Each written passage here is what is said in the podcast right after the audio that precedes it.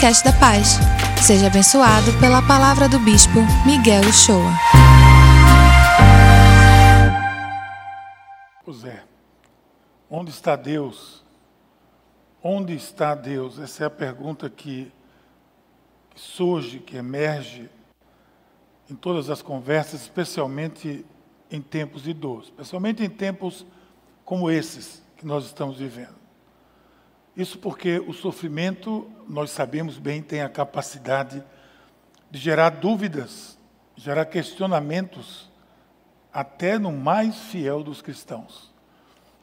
Sobre isso que a gente quer conversar com você hoje. Mas antes vamos orar. Senhor, nós pedimos que as palavras dos meus lábios, o meditar do meu coração, sejam agradáveis na tua presença, Senhor, tu és a minha rocha e a minha salvação. Mantenha a minha mente cativa a tua palavra em nome de Jesus. Pois é, e por que esses questionamentos da dor mexem com os cristãos, como eu disse, dos mais fiéis dos cristãos? Porque o sofrimento, ele apela para os nossos sentidos, para os nossos sentimentos mais profundos.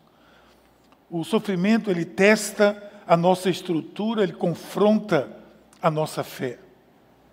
Na Bíblia, muitas pessoas que, em meio à dor, também lançaram para os céus aquela pergunta: onde está Deus nesse momento?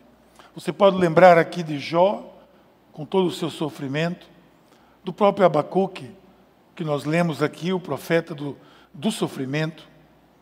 Você pode pensar até em Jesus, que ali do alto da cruz, ele clamou: Pai, Pai, por que me desamparaste?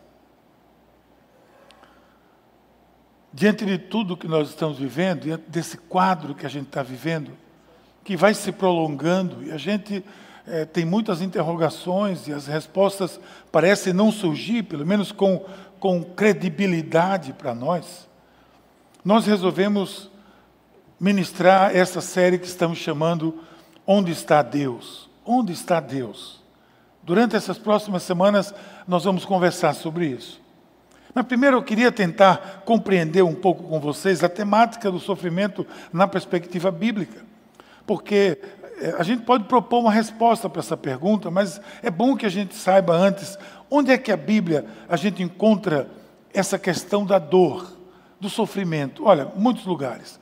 Mas existem pelo menos três tipos de dor que a gente vê na Bíblia muito claramente.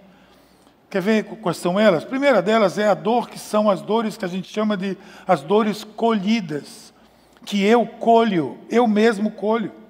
O profeta Oséias nos diz que quem semeia vento colhe tempestade. Quem semeia vento colhe tempestade. Oséias 8, 7. Há dores que são resultado, é quase que o resultado colateral da nossa atitude, das nossas atitudes. A lei que está em vigor, gente, nesse caso, é a lei da semeadura. Salomão também falou sobre isso e ele nos advertiu. Quer ver aqui? Veja Provérbios que diz assim: comerão do fruto da sua conduta. A sabedoria de Salomão já dizia: todos comerão do fruto da sua conduta. O profeta disse: quem semeia vento colhe tempestade. Paulo deixou muito claro quando ele escreveu aos Gálatas, quando ele disse: Não se deixem enganar. De Deus não se zomba, pois o que o homem semear, isso também ele vai colher. Não é verdade? Você conhece esse texto, essa história toda. Porque apesar desse princípio, a gente sabe disso, se aplicar às várias situações da nossa vida, porque, gente, boa parte das dificuldades que nós vivemos, eu não vou dizer todas, mas boa parte delas, são frutos do que nós plantamos, do que nós estamos colhendo porque nós plantamos mas que nem tudo na vida é regido por essa lógica de causa e efeito. Nem tudo. Há dores que nós colhemos que não são resultado de uma, de uma decisão pessoal. O caso de Jó, que a gente falou aqui, é um desses casos. Jó, ele não plantou aquilo, ele colheu aquilo. Mas aí no caso de Jó, a gente entra, entra numa segunda categoria de dores que a Bíblia mostra, que são as dores permitidas. As dores permitidas são aquelas dores que Deus parece permitir de alguma forma. A gente não compreende exatamente como é, mas Deus parece permitir a fim de que nós sejamos tratados, tra é, sejamos é, conduzidos para um caminho da Sua vontade. Muitas vezes nós não estamos indo numa direção e insistimos em não ir. E acontece algo, alguma coisa que é permitido. O caso de Jó foi uma permissão. Deus disse que podia mexer com ele, mas não lhe tirasse a vida. E o inimigo mexeu com a vida dele e não tirou a vida dele. Há também o exemplo de Jonas, lembra o profeta rebelde? Deus enviou um peixe para engolir esse homem, para devolvê-lo ao centro da sua vontade, que ele ia para um, era para ir para o norte, ele foi para o sul, era para ir para o leste, ele foi para o oeste, ele foi para totalmente a direção totalmente oposta daquilo que Deus estava querendo levá-lo. Por isso que o escritor de Hebreus, ele diz assim, ele nos deixou isso aqui, olha, suportem as dificuldades, recebendo-as como disciplina. Deus os trata como filhos. Pois qual o filho que não é disciplinado por seu pai? Eu vejo muitas vezes as dificuldades como disciplina. Agora, às vezes é uma disciplina, mas normalmente é um caminho que ele nos ensina. Porque não há dificuldade na vida de quem vive com Deus que saindo dela nós não estejamos melhores, muitas vezes, do que quando entramos. E não confunda aqui disciplina com juízo não é juízo. Segundo o ensino aqui do Novo Testamento, o, Deus julgou o pecado do homem na cruz, em Cristo. Romanos 8, de 1 a 2, fala isso muito claramente. De modo que nós estamos aqui na era da reconciliação. Não estamos falando que Deus mandou algo para juízo, ou permitiu algo para o juízo. O juízo já foi dado. Na cruz do Calvário, todo aquele que aceita Jesus e o seu sacrifício na cruz será salvo.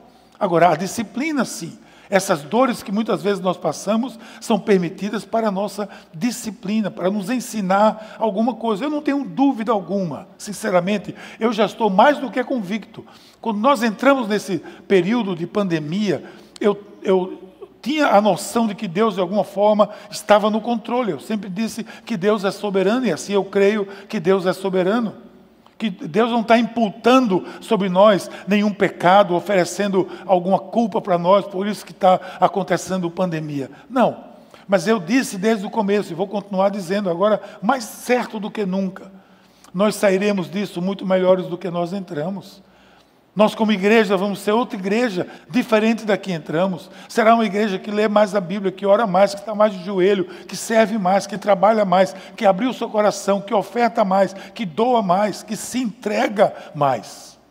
Por quê? Porque nós estamos aprendendo nesse período. Novamente, o Senhor não está imputando ao ser humano os seus pecados. Na realidade, ele oferece reconciliação. Olha o que Paulo diz sobre isso quando ele escreve aos Coríntios. Veja bem, Deus em Cristo estava reconciliando consigo o mundo, não lançando em conta os pecados dos homens. Ele nos confiou a mensagem da reconciliação. Deus em Cristo na cruz estava reconciliando o ser humano com Deus. Porém, é verdade, a disciplina é um privilégio de um cristão, de um filho ou filha de Deus. Significa na prática o quê? Que a dor permitida tem um limite. Paulo diz lá em Coríntios também que há um limite. É como se ele estivesse colocando é, um limite na nossa tentação, na nossa provação.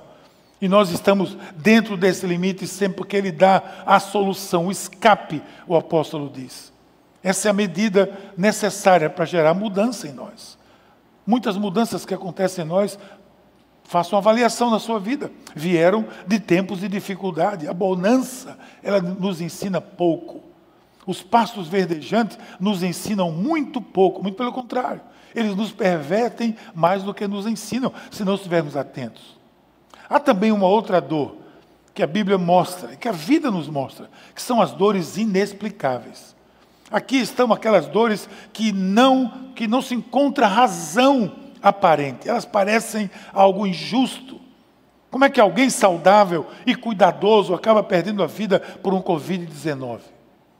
Como é que alguém que se guardou, tentou acertar, no máximo da vida, acaba um divórcio no seu casamento? Como é que alguém generoso passa por uma crise eh, financeira na sua empresa? Certa vez contaram a Jesus que Pilatos misturava o sangue de alguns galileus com os sacrifícios deles. E Jesus respondeu isso aqui, ó. Vocês pensam que os galileus eram mais pecadores que todos os outros? por terem sofrido mais que os outros? Eu lhes digo que não, Jesus disse. Mas, se não se arrependerem, todos vocês também perecerão. As palavras de Jesus, gente, ficou muito claro aqui. Que há dores que não são resultado de más escolhas nossas ou de forma de disciplina divina. E Jesus, quando dialoga aqui, ele está dialogando, dialogando com a teologia da sabedoria de Eclesiastes, que nos fala, que nos mostra que a existência humana é marcada por dores, por perdas, por sofrimentos muitas vezes aleatórios. Quer ver um texto bíblico que nos ajuda nisso? Vamos lá ao texto de Eclesiastes 9. Olha o que ele diz: Todos partilham um destino comum.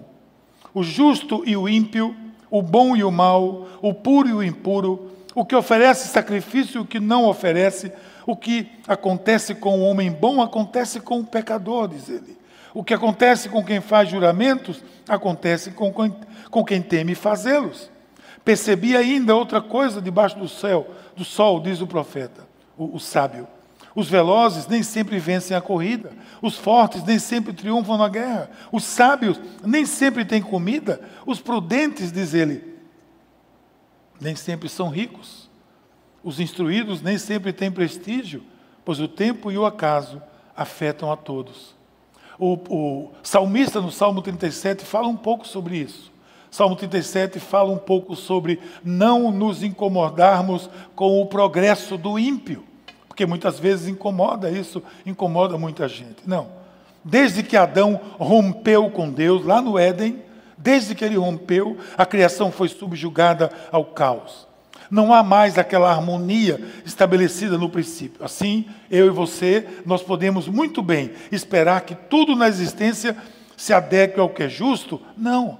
É de se esperar em um mundo mergulhado no caos, sofrimentos que sejam até aleatórios e muitas vezes por nós considerados como injustos. A angústia de quem tem fé, porém, é a seguinte: por que Deus não intervém a meu favor? Por que Deus não me blinda do mal? Já que eu sou um cristão. Lembre-se que a palavra de Deus diz que a chuva há de cair sobre o justo e sobre o injusto. Essa é a justiça de Deus. Essa é a economia de Deus. Essas questões vão se desdobrando em outras. Deus não se importa comigo, como você já deve ter escutado alguém dizer, senão você mesmo tenha dito. A questão de Abacuque, Deus não é poderoso para paralisar o mal, ou se é poderoso, então ele não nos ama o suficiente para exercer seu poder em nosso favor? Essa é conhecida na filosofia como a filosofia de Epícoro, o dilema de Epícoro. O fato é que a revelação bíblica nos ensina, e ele diz o seguinte: em meio a todas as dores que permeiam esse mundo caído, onde o maligno reina, olhe para a cruz. O problema é que a maneira como Deus decidiu lidar com o mal não agrada a muitos. Olha para a cruz. Quanto ao amor divino, isso é inquestionável, gente. Olha para a cruz. O problema é que a maneira é essa. Não agrada muito. Deus decidiu lidar com o mal, julgando a maldade, mas redimindo os malvados. Você pode entender isso? Deus julga a maldade, mas ele redime os malvados. Ele julga o pecado, mas ele redime o pecador. Ele jura, ele julga os fatos, mas ele redime aquele que sofre, aquele que está com dor. Mas como isso? Ele colocou um plano redentor para nós. Ele, ele apresentou um plano redentor para nós. O amor de Deus, eu vou repetir isso aqui, ele é inquestionável. Na cruz, ele julgou o mal. Ele imputou sobre si mesmo o salário do pecado, que era a morte, segundo a palavra de Deus. E, simultaneamente, ele salvou o pecador. Essa redenção ainda vai se consumir quando a gente é, presenciar o que a Bíblia diz que toda lágrima nos nossos olhos será enxugada. E não haverá mais dor ou lamento, está lá em Apocalipse 2. Esses são os trechos bíblicos que nos mostram essa direção. Até lá, todas as vezes que nós perguntarmos onde está Deus, Ele responderá olhe para a cruz. Olhe para a cruz. Eu desci, eu vim, eu sofri, eu estou com você. Até lá, haverá causa ainda no mundo? Sim. Haverá sofrimento? Sim. Nós sofreremos? Por certo que sim. Mas Deus está dizendo até lá, olhe para a cruz. Emanuel, Deus conosco.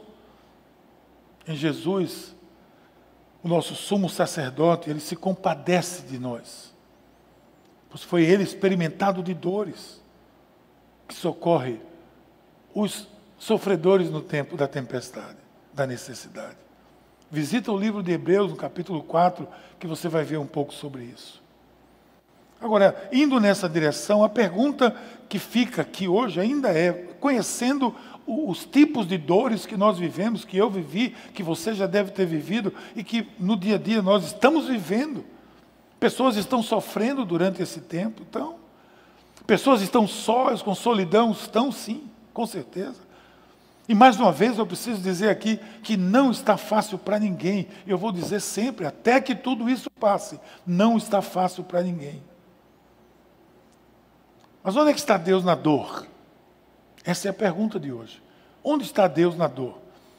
Se você perguntar, essa pergunta que é tão escutada, mas é importante que a gente saiba alguma coisa. Deus está no controle de tudo, deixa eu repetir isso. Deus ainda está no controle. Ele tem o mancho, ele tem o timão, ele tem a direção. Na dor, Deus está comigo para me consolar.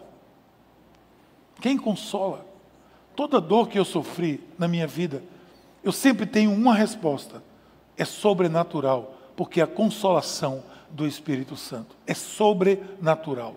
Humanamente falando, a gente não consegue lidar com uma perda, com a dor, com o sofrimento.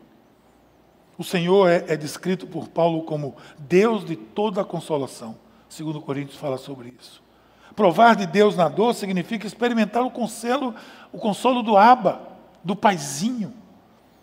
Sentar no colo de Deus, Ele envolve o nosso coração no seu colo com a paz que excede todo o entendimento. Está tudo aqui registrado. Na dor, experimente orar. Deságue suas angústias em palavras e prove o consolo do Senhor. Olha o que o texto de 2 Coríntios, capítulo 1, diz.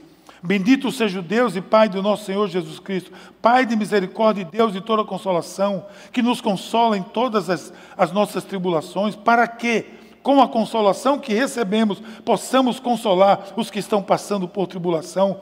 Pois assim como os sofrimentos de Cristo transbordaram sobre nós, também por nós, por meio de Cristo, transborda a nossa consolação. Essa é a palavra de Deus. Muitas das dores que você sofre, você vai poder abençoar alguém naquele sofrimento particular. Mas existe outro, outra resposta. Onde está Deus na dor? Deus está comigo para me fortalecer. Ele está para me consolar através do Espírito Santo e Ele está comigo para me fortalecer. Em meio à dor, Deus é poderoso o suficiente para fortalecer o íntimo do meu ser, com poder, por meio do seu Espírito Santo. Efésios 3 fala sobre isso e a gente pode ver também lá em Filipenses 4, aquele texto clássico que Paulo, depois de tanto sofrer, diz: Tudo posso naquele que me fortalece. É bem específico esse texto, não esqueça, é uma palavra de, de, de consolo para quem está sofrendo. Não é uma palavra de vitória para quem quer vencer alguma coisa simplesmente do nada. Não, essa é uma leitura equivocada desse texto. Quando você disser tudo posso naquele me fortalece, que me fortalece, é quando eu estou, quem sabe, no fundo do poço. É quando eu estou sofrendo com as agruras da vida. É quando eu estou sofrendo perdas. É quando eu estou, é quando você diz está doendo. Eu estou sofrendo. E Paulo disse: Eu sofri também. Mas eu continuo dizendo: tudo posso naquele que me fortalece. A história da vida, gente, é assim. Você vai passar e vai viver chuvas, dias de chuva e dias de sol. Nos dias que você considera de chuva como dias não tão bons, você vai poder dizer: Eu posso vencer essa chuva, porque eu posso tudo naquele que me fortalece. Pela fé é que eu sou liberto dessa tirania do medo. E talvez você esteja com medo nesse tempo. Talvez você esteja com medo. Às vezes tem uma palavra que alguém usa que é covardia. Eu não gosto de usar esse termo porque Covardia é uma palavra muito, muito rasa para descrever um, um medo sincero. O medo que muita gente está vivendo hoje. Mas lembre que o medo, como eu já escrevi sobre isso lá no livro, o medo é um sinal de alerta. Pode ser positivo, veja como algo positivo. Quando você está com medo, você está se preparando, está se fortalecendo para enfrentar aquilo que vai vir. Muitas vezes o, o, o navegante está no mar e ele vê o horizonte escuro. Ele apenas diz: vem alguma coisa por aí. Ele fica com medo, mas ele se prepara, tira suas velas, prepara seu barco para enfrentar a tempestade. É nesse momento que eu encontro força para abraçar os meus vales de peito aberto, para encontrar Deus, o suporte necessário para manter a esperança firme. E aí eu vou ler o que Paulo diz antes do que ele acabou de dizer agora. Sei o que é passar necessidade, sei o que é ter fartura. Aprendi o segredo de viver contente em toda e qualquer situação. Seja bem alimentado, seja com fome, tendo muito ou passando necessidade. Tudo posso naquele que me fortalece. O que, é que significa? Que eu tudo posso quando eu estiver contente ou quando eu estiver em qualquer situação. Tudo posso quando eu estiver alimentado ou quando eu estiver com fome. Tudo posso quando eu tiver muito ou quando eu estiver passando necessidade. Nele, tudo posso. Essa é aquela dor que vem para nós. Que, que quando você pergunta, onde está Deus na minha dor? Está aqui para me consolar, está aqui para me fortalecer. E por fim, ele, ele pode dizer assim: onde está Deus na minha dor? Deus está comigo para me refinar de alguma forma. A maior bênção de caminhar com Deus na dor é que, além de me consolar e fortalecer, Ele me promete sair dessa fornalha da tribulação melhor do que a gente entra. Eu tenho dito isso aqui, e vou dizer de novo. O vale da sombra e da morte é quando você passa agarrado com Deus. E nesse vale você é refinado. Não tenha dúvida disso. Esse refino se dá porque a dor é uma oportunidade, por exemplo, para meu caráter ser tratado. Olha o que o apóstolo, o, o, o líder da igreja, Tiago, diz: Meus irmãos, tende grande gozo quando caídes em várias tentações, sabendo que a prova da vossa fé opera paciência. Tenha, porém, a paciência, a sua obra perfeita para que sejas, sejas perfeitos, sejais perfeitos e completos, sem faltarem alguma coisa. A paciência vai gerar a perfeição. E de onde vem essa paciência? Quando a gente está vivendo as agruras da vida. O meu caráter vai ser tratado. O meu caráter vai ser tratado. A minha intimidade com Cristo vai crescer. Nos momentos de, de, de dor, quando a minha vida vai ser refinada, uma das áreas vai ser a minha intimidade com Cristo. Eu vou dizer de novo, eu não tenho dúvida alguma, preste bem atenção nisso, não tenho dúvida nenhuma que muitos de vocês, se não todos vocês, assim como eu, têm desenvolvido mais intimidade com Deus agora do que nunca antes. Pastor amigo meu disse: Olha, se você não aprendeu a orar durante essa pandemia, eu não sei quando você vai aprender. Se você não aprendeu a descansar em Deus e ter intimidade com Deus durante essa pandemia, eu não sei quando você vai aprender. Eu faço minhas palavras dele, foi o pastor Paulo Mazzoni que nos disse isso recentemente numa conversa. A minha intimidade vai crescer. Sabe por quê? Porque ele é a minha única opção, a minha única salvação. Também, ele refina a minha alma, o meu ser. Porque a, a minha fé tenho, o, o valor da minha fé é, é, aprovado. Olha o que diz o, o apóstolo Pedro: em que vós grandemente vos alegrais, ainda que agora importa, sendo necessário que estejais por um pouco entristecidos, contristados, com várias tentações. Pedro, talvez um dos homens que sofreu tanto, assim como o apóstolo Paulo e outros dos mártires da igreja, ele diz isso. Ainda que você esteja contristado com várias tentações e provações, vocês vão se alegrar, porque você, o seu caráter vai ser refinado. A sua fé vai ser valorizada, a sua intimidade com Deus vai aumentar. Aqueles que olham para você em meio à dor e perguntam: onde está o teu Deus? Que alguém deve estar dizendo, Salmo 115, podem não ver vantagem nenhuma na sua fé Mas a verdade é que somente a fé em Jesus faz com que o seu deserto, o meu deserto, não seja desperdiçado. Não passe por essa dor, não desperdice essa dor. Não desperdice essa dor. Mas, pastor, bispo, como é que você diz um negócio desse? Não desperdice esse tempo. Porque ele está ensinando muito a cada um de nós. Quando alguém lhe perguntar onde está o teu Deus, você vai dizer que ele está na cruz. Ele esteve na cruz e desceu da cruz, está do seu lado. Somente a fé em Jesus faz com que os nossos desertos não sejam desperdiçados. Pois somente Cristo nos consola, somente Ele nos fortalece, somente Ele refina a nossa fé. Somente a fé nele transforma o fogo da tribulação em chamas de aperfeiçoamento. Lá em Hebreus 5, visite o texto de Hebreus 5 e você vai ver isso. Então, meus, meus queridos, nós precisamos nos reconciliar com as nossas dores. Mas, bispo, como é que você diz isso? Porque o símbolo do triunfo cristão é aquele símbolo ali, ó. é uma cruz, é o sofrimento. Foi o sofrimento que me trouxe a paz. Isso não é absurdo. Quando a gente confessa a fé pascal, cuja dentro, o centro está no paradoxo mesmo da vitória mediante a derrota absurda, a cruz. Experimentar o consolo, a força, o refino, que lá no final das contas nos fará ter um testemunho para contar, uma superação para viver, um novo, vi, um novo nível de maturidade para, para desfrutar e experimentar. Portanto, essa é a palavra de Deus para nós hoje. Onde está Deus na dor? Deus está junto de você para lhe consolar.